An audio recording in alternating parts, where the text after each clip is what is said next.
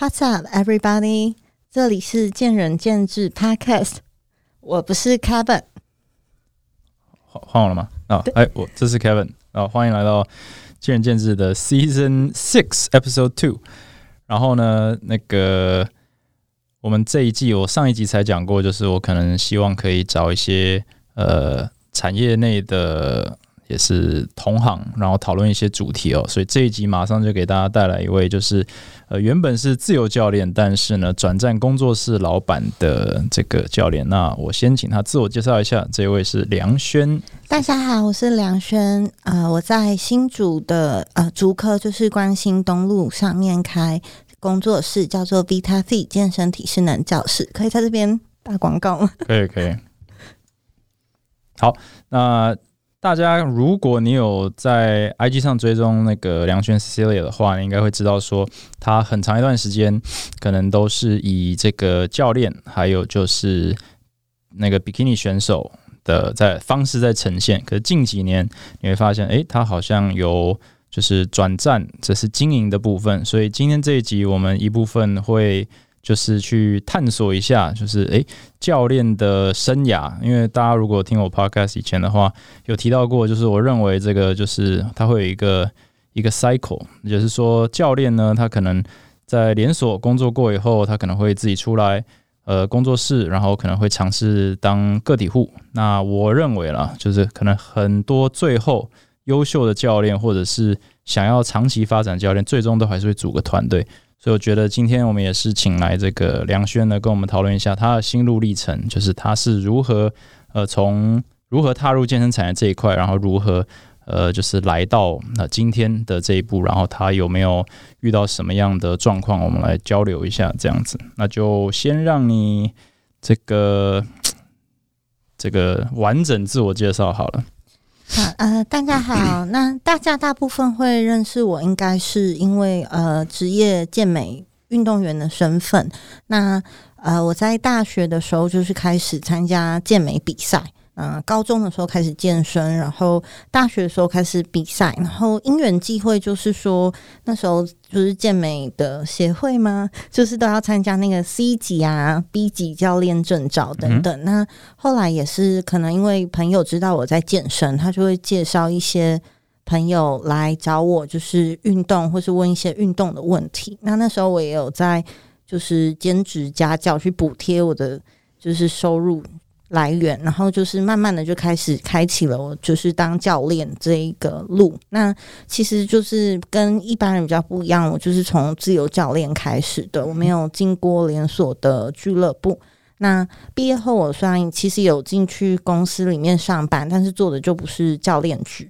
那那时候的老板也是有介绍一些学生来给我教，就蛮特别的。然后后来离职后，我就是还是有继续就是教学，持续的当自由教练。那那时候就是比较是全职，就是几乎所有的工作时间都是在做自由教练。然后那时候因为健美职业健美运动员的身份，所以就是也有指导一些就是运动员，就是也是一个呃职业的工作来源这样子。那大概在四年前的时候，我决定就是想要成立自己的团队，跟成立自己的工作环境，所以才就是从台北、台中离开，然后到新竹去，就是创立自己的工作室。我们先倒带一下哈，就是你是如何从当就是单纯当教练，甚至是一开始是比较像兼职，因为你还有一个等于说正常，不要说正常，就是一般人哦传统的工作。那你是如何从那边离开以后，把一个兼职变成正职，然后是怎么成为职业运动员或职业健美选手呢？嗯，我离开我的就是我大学是营养学系，那我毕业后的工作其实是跟营养相关的。嗯，那其实那一阵那我毕业的那一年，刚好也是我就是变成职业健美运动员的那一年。那那一年其实就是经历过很多嗯生。生活上面的改变，或者说人生的一个小小的转折，就是其实蛮多人比赛，他就会觉得我比赛我要开始拿名次，然后拿名次之后我就要拿职业资格。就是其实现在职业健啊健美比赛很蓬勃嘛，那大家都蛮多教练或者是健身爱好者都会有这样子的想法。那我是大学的时候开始比赛，然后那时候其实比赛环境没有很好，就单纯就是兴趣。那呃，是就是顺利的拿到职业资格之后，其实反而很迷惘，就是哦，我拿到了，然后呢，然后可能那时候因为呃，我花了太多时间在呃比赛这件事情上面，我的生活就是各方面都出了很多很多的状况，就是蛮多运动员会经历过这样的阶段，就是你在比赛的成就很好，可是你其他的部分你就是很表现的很不好。那所以，我那时候就是蛮蛮挫折跟一个低落的状态。可是身边的人不会那很能理解，说：“哎，你你为什么会很低落嘛？”因为好像所有的健美选手都会很想很想要拿到那个职业卡，可是我我反而没有很高兴的感觉。就是在那之后，那后来我就是经历过蛮多很很低落的过程，只是在教学学生的过程当中，我获得很多很多呃疗愈的感觉。就是我从以前就一直很喜欢教人，就是像 Kevin Podcast 里面以前有说过，以以教学去做一个学习的方式。我从很小的时候我就很喜欢这样的模式，所以我一直知道说，其实哦，教学生或是教学这件事情，就是我很热爱做的事情之一。所以后来就是从原本的公司离职之后，才会觉得说，那我就。先全心全意的去做这一件我目前生活当中我觉得做起来比较嗯有疗愈跟比较有自我成就感的事情。对，那也因为这样，就是可能因为变成比较有一些名气跟声量的选手，但是其实跟网红来说还是差的有点远。但是就会蛮多教练可能会来找我上课，那我就会跟很多可能俱乐部或者是自由教练或者是不同地方来的教练会交流嘛。然后在教教练的过程，或是跟他们聊他们职涯的过程，我就会有蛮多。的想法，对工作或是对产业上的想法会慢慢产生。嗯哼，那就是呃，那个时候的环境跟现在应该差蛮多的。应该说，你刚刚提到那时候的比赛环境不好，但是那时候的竞争很激烈吗？因为那你是可能台湾很早期就拿到 Pro Card 的选手，那现在好像 Pro Card 的比例越来越多，是因为比赛越来越多吗？还是就是这个 federation 越来越多，主要是比赛这件事情变得很兴盛，好像就像以前那个路跑非常兴盛吧。在我刚开始出国去比比基尼比赛的时候，那时候跟我一起用比基尼身份去参加国际赛事的选手，就是非常非常少，一只手可以数得出来的数字，然后。但国际上是很蓬勃的，就是慢慢可能韩国、日本就是已经发展的比较前面了。那呃，我那时候应该是很很前面、很前面拿到职业卡的，但是也不能说是第几个，因为少算了一个就 就不太好。嗯，但是呃，今年啊，去年好像是增加了八到九位台湾的职业选手，我不确定我数字有没有错误，但是就是。以以以往一年 maybe 一个两个就已经非常厉害来说，其实就有落差蛮大。那主要是来自于比赛在台湾就是变得非常热门，有上了电视的转播，然后非常非常多赞助商，然后非常多网红去参与这个赛事，然后。嗯，比赛资职业卡资格赛也在台湾变得比较多，因为以前要拿职业卡资格，就只能去不同的国家比赛，然后一年有可以参加的赛事也不是那么多。在亚洲的话，嗯，了解。那那个你有提到，就是那时候你我我感觉我在我的，因为我并不是选手，我也没有比过赛，但是有认识一些朋友，好像是真的很多选手他们的实际上的生活其实蛮辛苦的，不管是。呃，收入方面，或者是当然是备赛方面，就整体来说，对身心压力，还有对可能周边的人的影响都蛮大的。那所以会也会出现像你这样的当时那种状况，那种明明已经有点像是拿到牌了，就有点像是得了第一名，拿了冠军，但却一点都不开心。这样，那你后来就是开始有点当正职教练之后，还有在持续比赛吗？还有再重新站上就是舞台这样子。也是有持续比了我的第一个职业赛季，然后后面就是 COVID 到去年才又回归，然后也是去年就是恢复经营社群软呃社群频道这样子。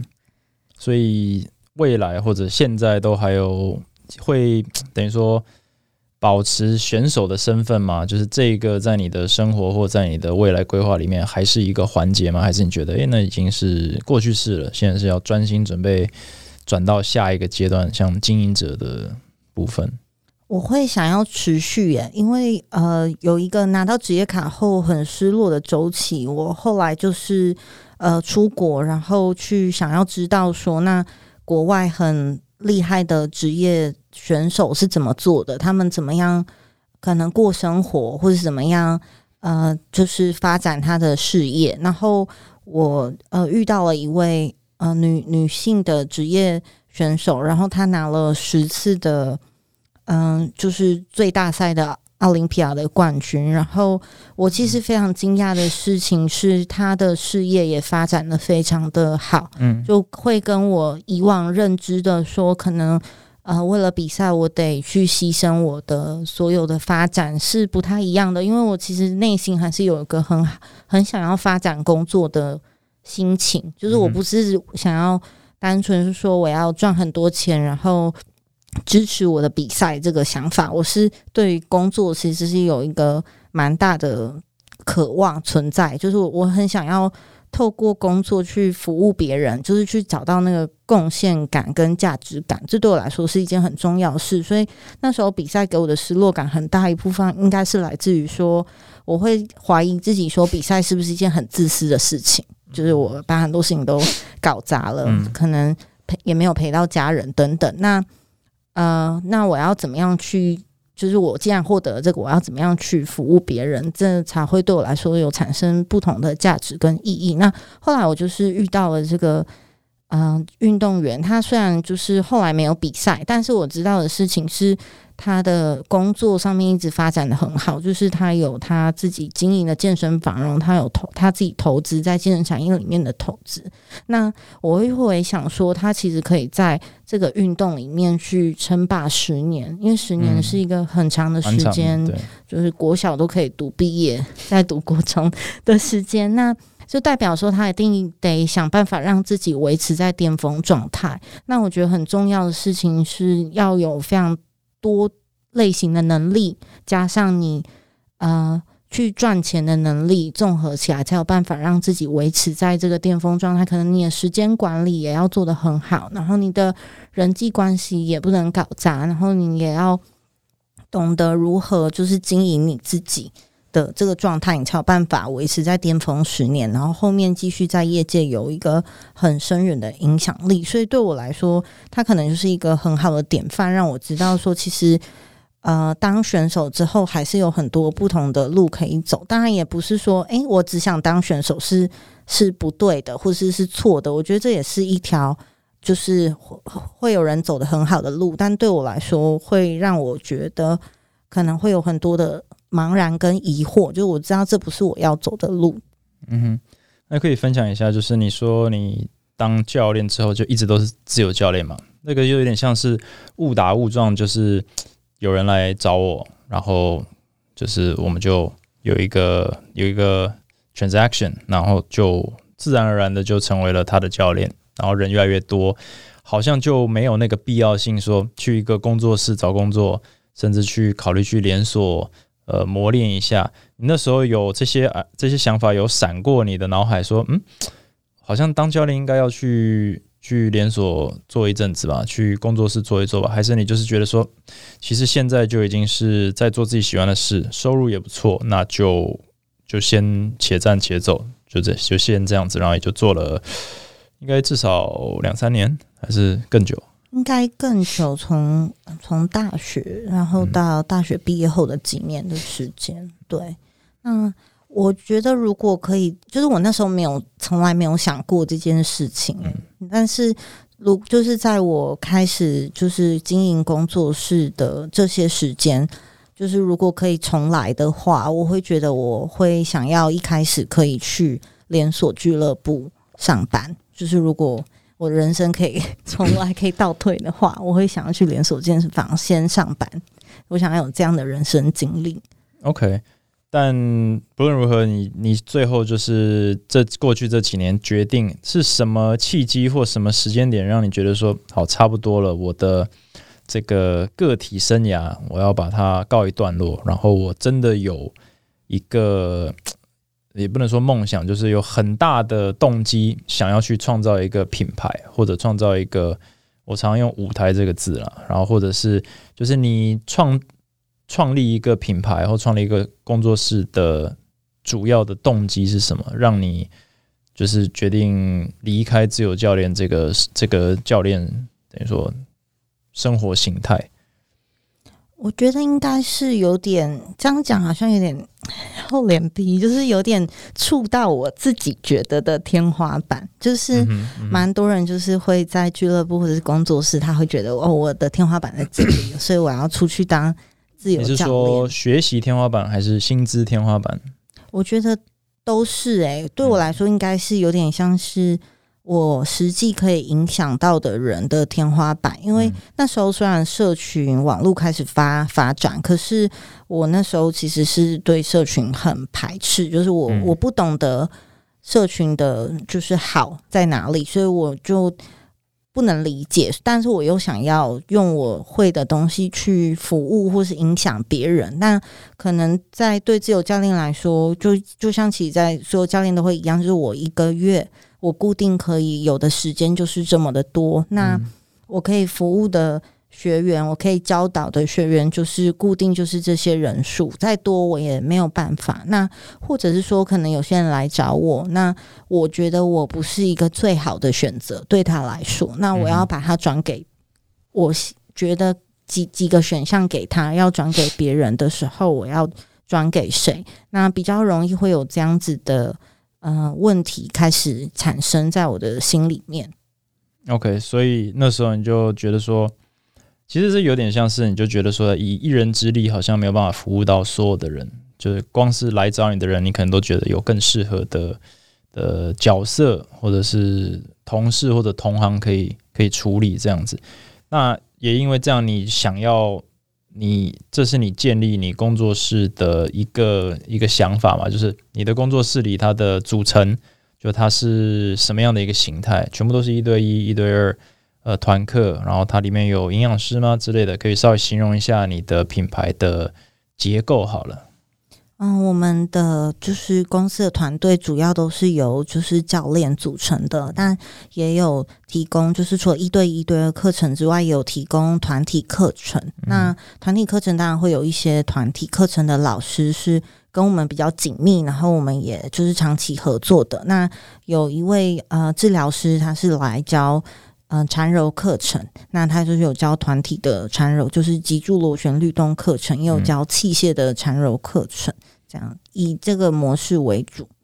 OK，那这个问题可能有点难度，但是你当时你是在竹竹科附近开嘛？你当时在开之前，你考量过哪些环节？举例来说，位置，或者是成本，或者是商业形态。然后，为什么你觉得？呃，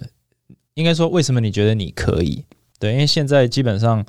我们都知道。工作室和健身房真的非常的多，那人人都觉得他们可以不才开嘛，没有人觉得自己开了会失败，所以我总是会很好奇说，哎，这么多人在开，当然我没办法抓着每个人问说，哎，你为什么觉得你会打败市场，或者你可以存活？那你觉得你的优势在哪里？就你当初这样子杀进那个等于说这个市场好了。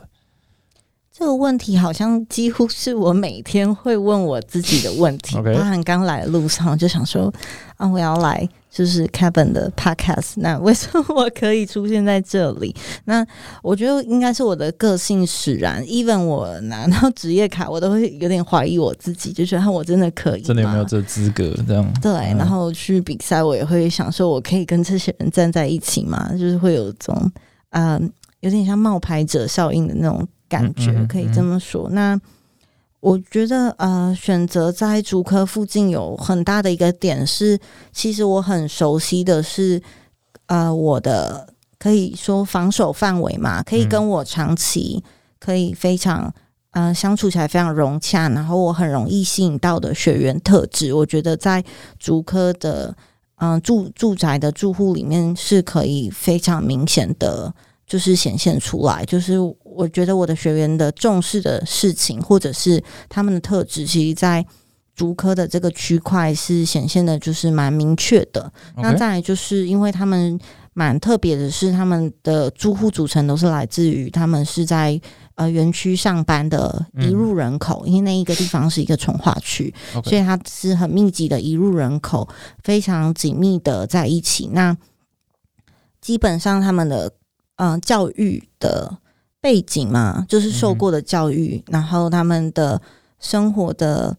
啊，模式都会比较接近，相较于比如说台中或是台北，它其实会有比较多元化的一个组成来说。那对我来说，我其实会觉得，对我来说是相对比较熟悉的一个啊人群的方式。然后他们其实很特别，是他们非常的紧密，就是因为像台北，可能邻居之间不一定会互相的认识，就是加赖啊聊天交流比较少。但是因为竹科他们。会比较，因为那一区的生育率非常的高，那他们要照顾小朋友，所以婴儿会有很多因为小朋友话题或者是互相照顾的一个话题产生，所以他们就会有很紧密的群组。那因为我我其实是很早期就我一开始当教练是自由教练，那其实我的学生来源基本上都是来自于我们说 B R，就是转介绍，对转介绍，然后都是口碑的。的组成，那对我来说，这会是我比较熟悉的模式，因为我自自己认知到，我并不是属于资本额很大，或者是我不是本钱很厚、手骨很粗的那一种，啊，要进入这个市场的玩家，所以，呃，我并不太适合说我一个月可以有一个很高的预算在做行销上面，所以我就是认知到。可能自己有什么跟没有什么，有什么样的牌，没有什么样的牌，所以我就慢慢的去排列组合，然后我就会觉得，哎，竹科可能是一个我可以开始起步的一个地方，因为我想要在这边做第一间店，然后慢慢的去找到我自己的一个系统跟我自己的品牌。那为什么觉得自己可以？我觉得这个问题我每天 问我自己，老实说，我还是没有一个。答案就是我的优势在哪里？我觉得可能是，呃，或者我们换我们换个方式问类似的问题，就是你当时在进入那个那个市场的时候，就是或者那个区域的时候，那边已经有呃工作室了吗？或者附近有健身房吗？嗯，在我们附近就是有一个光复路，它上面原本有。呃，两间的地下室的健身房，比较算是中型的两百平，然后在地下室，然后有可能一分钟一元，或者是呃，就是那种可以单次入场的健身房。那后来跟我同期开的又多了一间，算是比较有规模的健身房，就是他们体系下的第二间店，在也是在同呃同一个光复路上。那我是在。呃，关心东路就是往里面往住宅区靠的一个路。那附近后来在我开的第二年左右，有有开一间，应该是工作室吧，在我们隔一个公园。所以你也不算是第一个进去那个区域的，但你也不是最后一家。那应该说，那你觉得听起来附近也蛮多竞争对手的。那你们能够在？你们能够或者你想要在那个地方就是蓬勃发展，或者至少能够呃压制住对手，或者不被他们压制。你觉得你你你的团队或者你的公司品牌目前有什么优势？是你认为说哦，这个让我这晚上睡得着觉了，应该这样讲。对，我觉得第一件事情就是我知道我不要呃呃，就是跟他们。完全的竞争，就是我会避开同质性很高的一个状态，因为像可能比较台北就会蛮多多间健身房，那其实我就会去思考说，竞争它一定会带来成本的产生，就是不管什么样子的竞争状态，你就是要额外的去呃，产生一个成本，或是减少你的利润去应对这个竞争。那其实我们的课程定价，老实说，在那个区块来说，确实是偏高的。可是我们目标的组，呃，目标的学员就是受众其实是不太一样的，所以我们的学员之间的重叠其实不会占比那么高。就是我，他们的学员来源跟就可能年龄啊，或者是状态啊、属性，在我的这个学员。里面的占比是比较低的，我跟他们同职性的学员的占比是没有很高的，这这点对我来说是我比较安心的方式。就我会一开始先想好说，那我要服务的对象是什么样子的人，那我要用什么去让他们觉得说这就是他们想要的课程，这就是他们需要的课程，就是上课的方式，那就会比较明确的去做一个呃不区隔化。我们上上课的方式，或者是区隔化我们的场地。那像是我是属于个性比较敏感的人，就是包含之前在当自由教练的时候，我其实我也不是觉得不好，环境不好，其实我待的环境也都不错，但是可能我会对于这个环境里面所有的声音、灯光、气味，然后空气品质，然后。附近的人的情绪状态，他们上课学员跟这个教练之间的关系是蛮容易就会呃被我吸收，就我会蛮容易吸收到这些刺激。那当然上课的当下是不能表现出来的，可是可能对我来说一整天的累积下是非常的嗯沉重，是需要时间去消化。那我相信就是说，一定我们的学员里面一定有不少是这样子的人，嗯哼，只是他们的。需求没有被感觉到，就是也许他们也想要一个环境是啊，没有非常大声的音乐，没有非常激励人心的音乐，没有非常嗯高强度的灯光吗？灯光可以说高强度吗？然后呃比较安静，相对来说比较安静、比较隐秘的一个环境。那其实我们公我们的。工作室提供的环境的隐私度蛮高，因为虽然我们是一二楼嘛，但是其实我们的健身空间全部都在二楼。也就是说啊，我蛮多学员都会想要介绍邻居来 健身，然后那邻居就说：“可是我每次经过看都没有人哎，就没有人在里面运动。”那一楼是什么呢？一楼是我们的啊柜台啊，然后休息室跟入入入口的接待区，然后另外一边的一楼是团体课程区。那因为我自己是一个。极度重视隐私的人，然后很怕就是 别人的目光，或是有人离我太近，所以我都会 就是我们的公司也是，就是那个玻璃放大落地窗，我还是硬要贴可能雾膜在中间，就是 even 你看进来，你可能只看到这个人的脚，但是你看不到这个人。是谁？然后他在做什么？那我相信也会蛮多人，他们其实很想要开始运动，但是像可能健身已经不是一件很容易的事情。那对他来说，可能要进入一个非常非常多陌生人，然后非常啊。比较稍微灯光刺激、声音比较多的环境，对他们来说就会降低他开始这件事情的欲望，或是增加这件事情开始的难度。所以对我来说，提供这样子的环境给学员也是非常重要的事情。OK，那我们切换一下，我想要问的下一个问题是说。你在创业前跟创业后，就是你创业前一定有一个一个画面，就是啊，我就是经营啊，然后做什么做什么，我的公司我们的目标要做什么。那创业后比较现实一点，就是你遇到说，OK，原来每天到公司就是惯着这个负责人或者是老板的身份，原来跟想象中有没有不一样的地方，或者说最不一样的地方，最让你觉得。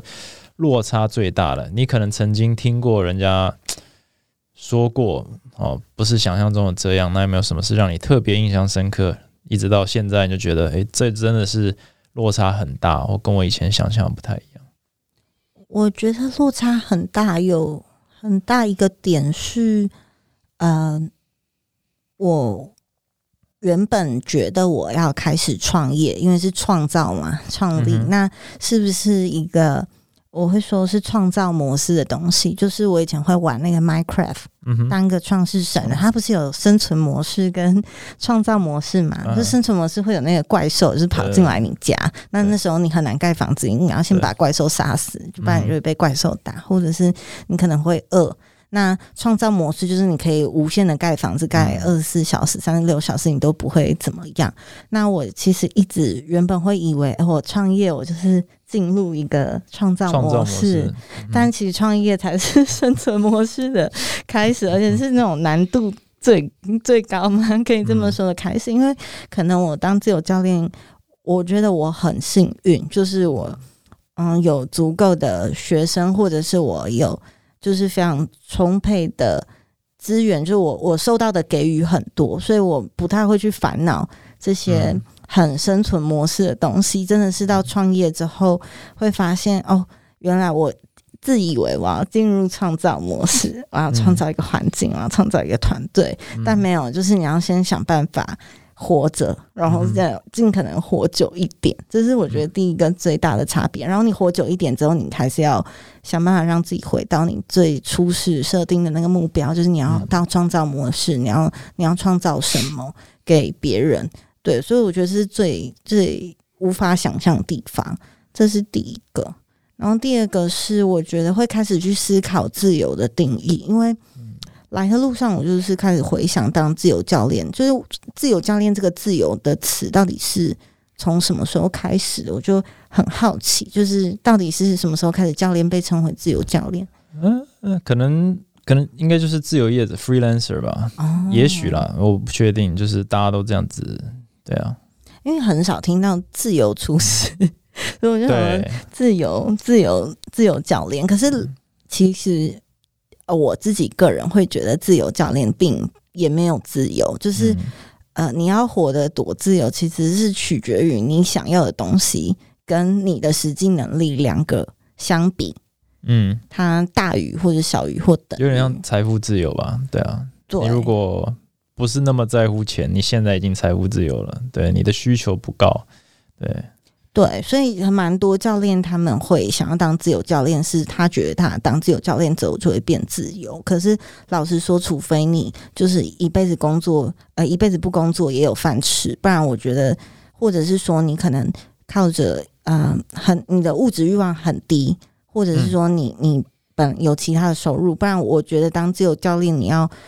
你要自由，其实也不不是那么完全自由，顶多是能说到自主，就是你可以自主。一部分的自主，可是你的自由就是你你你要完全自由，好像是有有一大堆人来找你上课，然后你可以全部的跟他说我我我今年就是都不上课，然后我我就像姜母鸭一样，我冬天才开，我夏天才开。不然我我我觉得就是自由应该是跟你的能力还有你想要的东西有多大是有关系的。那我觉得呃创业之后也是一样，就是蛮多。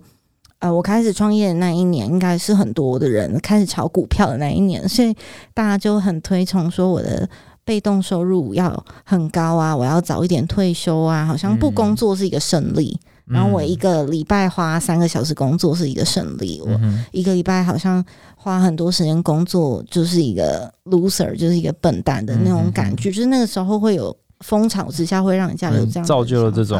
好像给大家的印象，就我们应该要追求。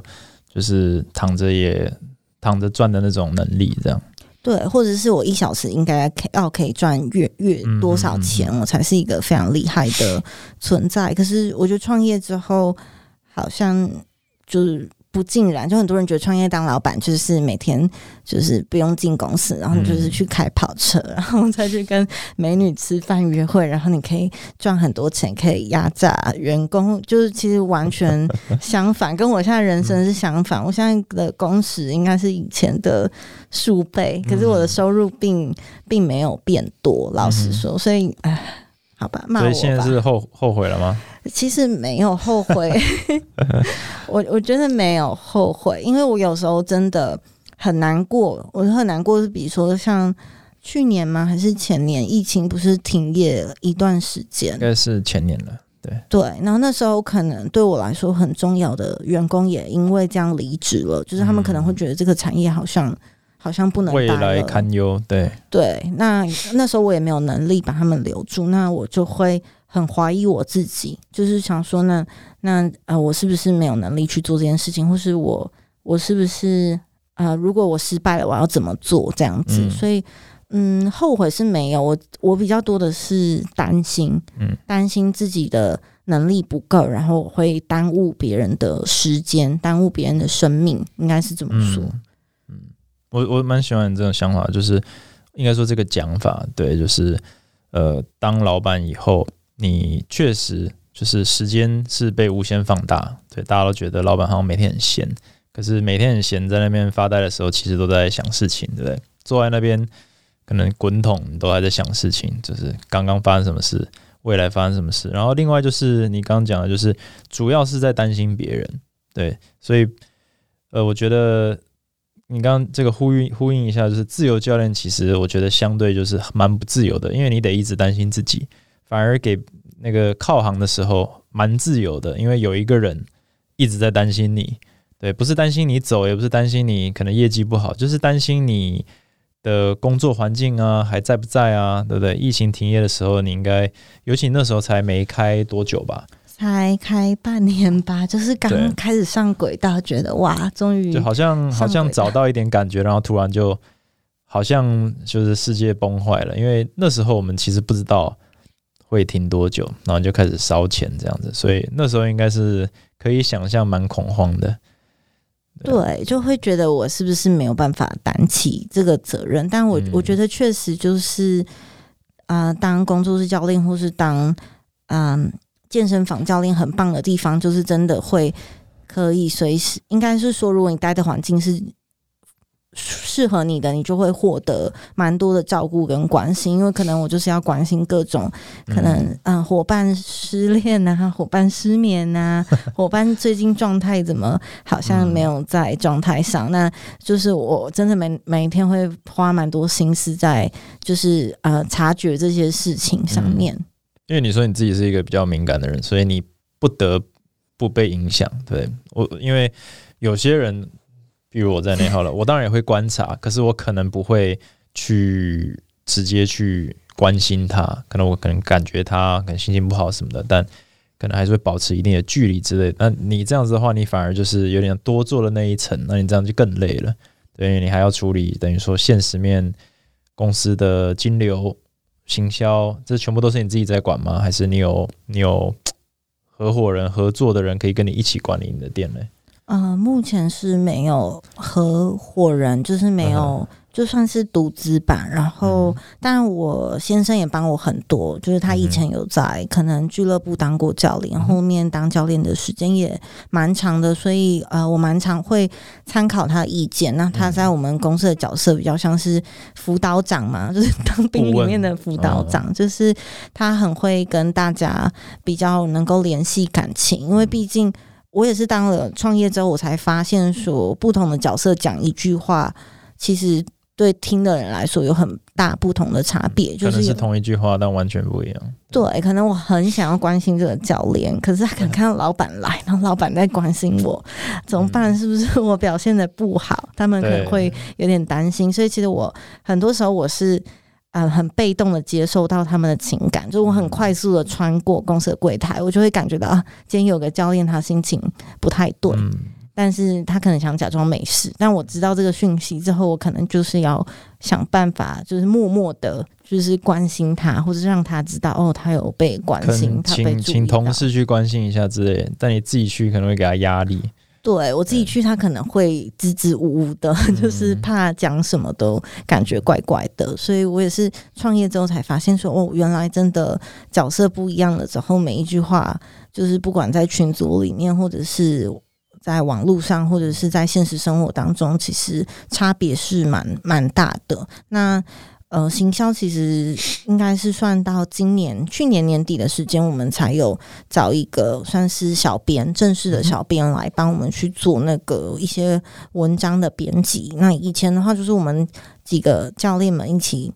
就互相 cover，或者说我可能就是要校长兼壮中去每每一段时间制定一些主题，或是制定一些活动啊，那就会变得。嗯，工作内容真的很杂，就是我我现在应该还是卡在我一个人很多事情要应付的那个阶段里面。你自己还会教课吗？现在会啊会啊，我早上呃到下午的教完课才匆匆忙忙呃跳上高铁过来这边。所以你 你该不会你现在上课量跟你以前上课的量，自由教练上课量有下降吗？还是完全还扛住了一样的量？应该算是有下降，但是维持在一个可能 maybe 六十堂啊、八十堂的这个区间是很稳定。因为我我真的太喜欢教课了，就是呃，如果有教练或是如果有学生真的想要来找我，我还是如果我时间允许的话，我还是会就是看就是上课这样子。那以前在当自由教练，我觉得我会花蛮多时间在带选手这件事情上面。但是在创业开始准备要创业的这段时间，我就会知道说，好像那个不是我，我觉得我目前最想要花时间做的事情。所以这个部分，我就是慢慢的、慢慢的把它转转换掉，就是把更多的心力放在嗯公司上面。但说真的，就是虽然课堂数没有比较多，但是。工时真的很长，我常常呃早上八九点到公司，然后晚上九点十十点离开，然后十一点回到家这样子。嗯，合理，差不多。我记得我当初创业的时候，我跟我合伙人应该都是早上六点到，然后大概十一点离开。我不知道持续了多久，至少持续了三个月到六个月吧。对，而且。而且我没有在教课哦，重点是这个，我不是因为教课才六点到，而是可能柜台可能是协助，呃，就是可能检测，然后大概就处理跟教练的状况，可能学生啊、教练啊，杂事就可以让你一整天都耗在那里。所以，呃，当然你自己有意识到了，但是我也过去这几年，我遇到任何同友都说，你自己如果在教课的话，你一定要想办法把课堂数降下来。不然，因为不管他们也都都讲类似性，可是我我就很喜欢教课啊，我就教练出身的啊，对我不是教练出身，所以可能我没办法体会。但是，嗯，我都跟他们讲，你迟早身体会扛不动，对，因为尤其像你是没有人直接帮你管理的话，你看你现在工时这么长，你这持续几年下去也不是很好的事情，对，所以我们就会有一种压力，就是需要组团队，我需要把我们底下的人培养起来，或者说我需要有有新教练来。这个来来接我的课，然后他还有能力接我的课，对不对？我才能够卸下这个品牌的压力，然后把它分散到，等于让品牌变成主角嘛，不是？就是梁轩是主角这样。那讲到人，那就是又一个很困难的一个地方，就是你成为老板之后，你跟同事间的关系，就像讲的，你都感觉到，诶，他们可能比较害怕。对，所以你没有办法跟大家当朋友了。对，以前大家是教练的时候，可能大家都是很友善。你现在换了一个角色，你觉得跟跟员工相处，或者是不管是真才，或者是管理方面最困难的地方，或者可能或者讲正面一点哈，你学到最多的地方大概是哪些环节嘞？我觉得。呃，最困难的地方应该就是像刚刚凯文说那个距离感拉开，因为真的在初期到可能去年的上半年期间，我跟嗯教练就是员工们的关系是非常的，就是像朋友一样。嗯，但这个真的会对我来说造成蛮多的难题，就是给我在比如说我要推行新的事情上面，我真的会。遇到蛮多的困难，可能像是有的教练就会，但很少数啦，他们可能会觉得我为什么不用跟他们一起值班轮班，嗯，就是轮可能早班晚班这样子，为什么我就是。我要几点来公司，我就可以几点来。然后真的有人会这样问哦，你都是老板了，就是可能我真的跟他们的关系是蛮蛮 close，但是我有跟他说，真的很多事情是不得不我去处理。可是我处理这些事情，我不一定是在公司，我可能在可能前往某一个政府机关的路上，前往会计事务所的路上，或者是我在别人的办公室里面。那这对于一些教练来说，他们可能有点难以理解。他们会觉得我不是跟他们一起奋斗的伙伴吗？那我怎么没有跟他们就是一起？没有在公司看到你，好像你没有在付出的感觉，这样。对，或或者是说，可能他们会觉得说，有一些呃规定上面为什么要这样子？对，就是如果我们是很平行的关系的话。他们会觉得有点难以接受，他们会觉得应该要可能呃要他们所想的方式，然后要做一个非常嗯综合的一个讨论，然后要可能应该是这么说，就是会变成说会很难拉近，呃，很难把关系拉到一个比较舒服的距离。嗯，那另外也会遇过，就是可能是嗯、员工对我的依赖感可能也比较重，嗯就是在于朋友上、私人生活上，可能我对他，可能我对教练、呃、对员工们都很照顾，但有的员工会觉得我应该算是跟他很要好的，嗯那呃，他应该可以，可能比如说跟我说一些。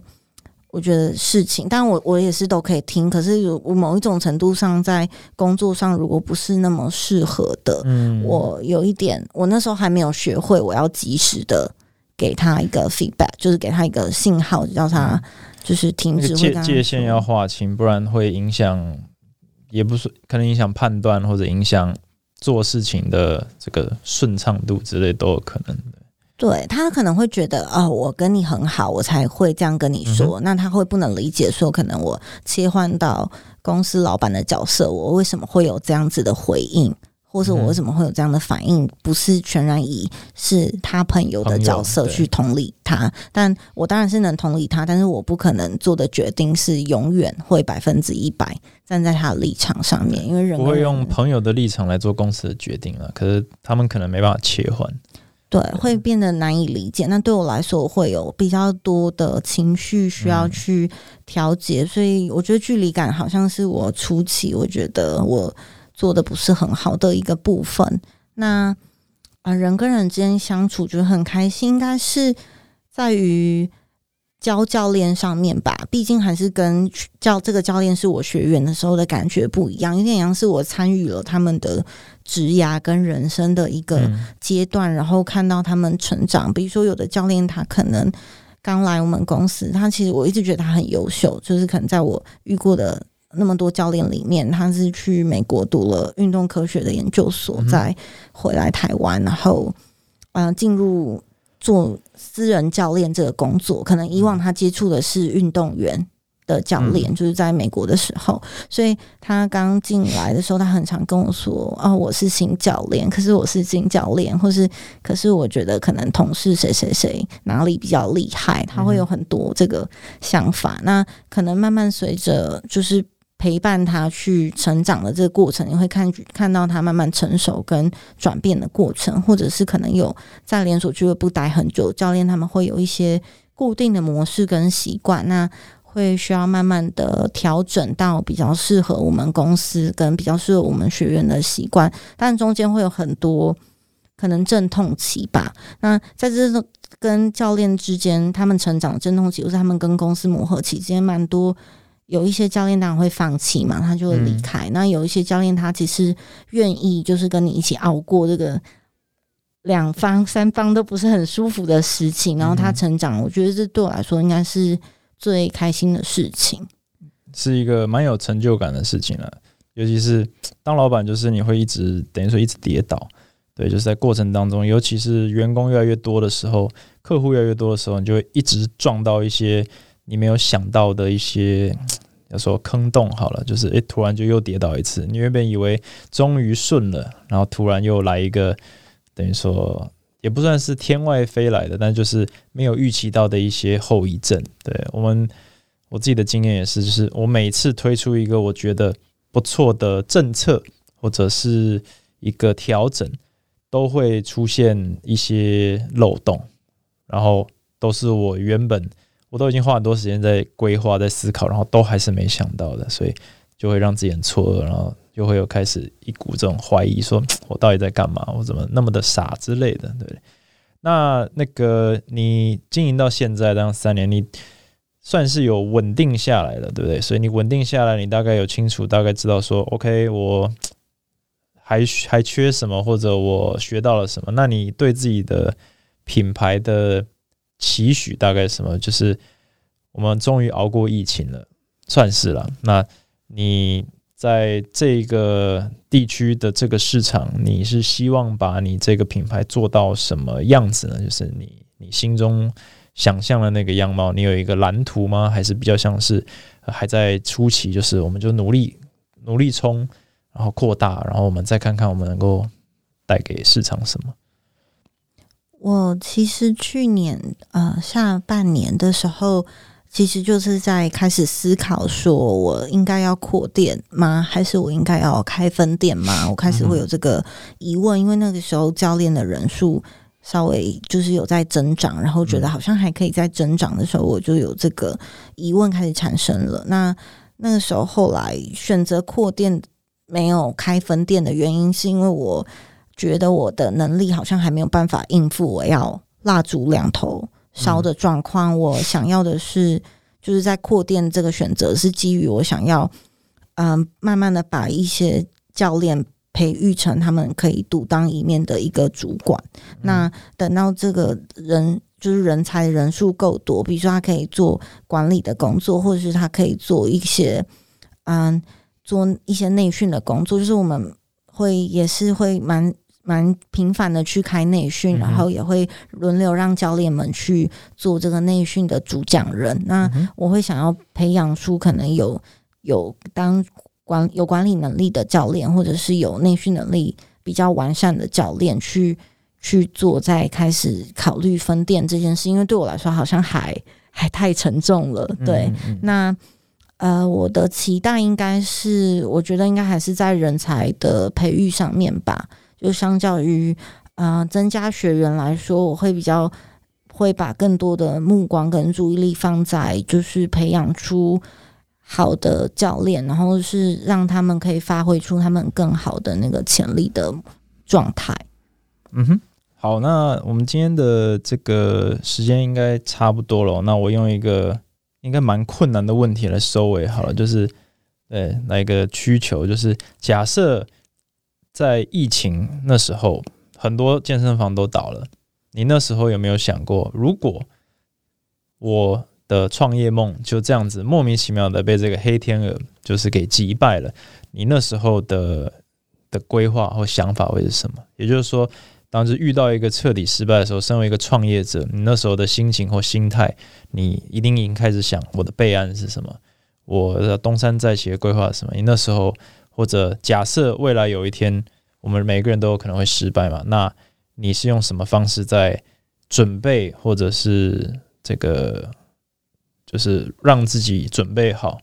或者去规划说这个可能性，或者不要让它发生，大概是什么样的一个思维？嗯，我觉得如果那时候跟现在，也我也时常会想说，那如果真的就是可能哪一天就真的不行了，该怎么办？那我觉得。可能就是先把教练们安顿好吧，就是第一件事真的是尽我所能，就是帮他们，就是去跟他们讨论，去聊说他们呃的安身之处在哪里，就是尽量去协助他们。那可能第我以我自己来说，我可能会呃想要回去进修读书，应该说读书，就是我想要去分析，就是可能这几年来我做的决策里面有哪一些。然后是因为什么样它，所以它可行？是因为什么原因它不可行？那最后会导致这样子的结果，就是我好像每一天我都会发现自己有在这个角色上面有很多很多不足的地方。其实我都会好希望我有很多的时间去去把这些能力去补足，因为我觉得创业的能力也好，或者是。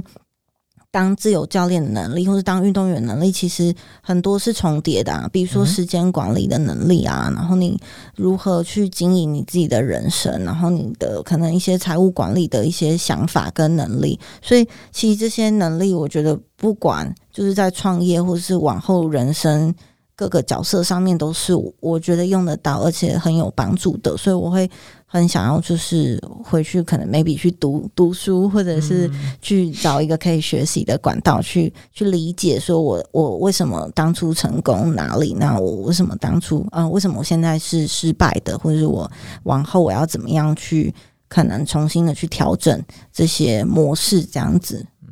我觉得这答案蛮棒的，就是我觉得这也是给听众蛮好一个建议，就是。尤其当了老板以后，呃，我们基本上就是百分之百在输出。以前你当教练的时候，或者我看我的教练，我都会提醒他们说：“诶，其实当教练执行当教练这件事情，其实相对简单，因为你就是把你会的东西往外输出。可是要静下心来去进修，或者是去反省，说我怎么样可以教更好，这件事情是有在输入。所以基本上你刚才讲的就是说，如果有一天你是被迫暂停输出，你会先等于说就深呼一口气，深吸一口气，然后去再重新开始输入的这个过程。那我觉得这个蛮重要的，就是我也会发现我自己在呃当老板的过程当中，就很容易就停止，比如说停止阅读或者停止。呃，进修去学习可能产业里面的东西或产业外面的东西，那我觉得这是蛮不错的一个提醒，这样子。OK，那我们这一集就也很谢谢梁轩从大老远跑来，然后参加那个这个当我们的来宾这样子。那我觉得这一集其实有蛮多很好的内容的，因为其实呃大家都很常听我自己在讲，就是啊产业长什么样子，但其实产业里有非常多不同的。不同的人在不同的角落努力嘛，像梁轩他就是从自由教练转战工作室，然后其实也经历过很多的学习跟转变这样子。那希望大家这一集听了都觉得有帮助。那如果你喜欢的今天内容的话，那也记得我会把梁轩的呃健身房或 IG 都放在这一集的资讯栏上。那如果你喜欢健人健智 Podcast 的话，也帮我到 Apple Podcast 按个五颗星，然后到 IG Talks with Kevin 或者 Acrobatic 这个追踪一下，这样好。那有没有最后想要跟听众说的？下线之前要说的？嗯，就是我在咖啡厅有时候听到隔壁桌的人在谈要创业，我很想要拍他桌子。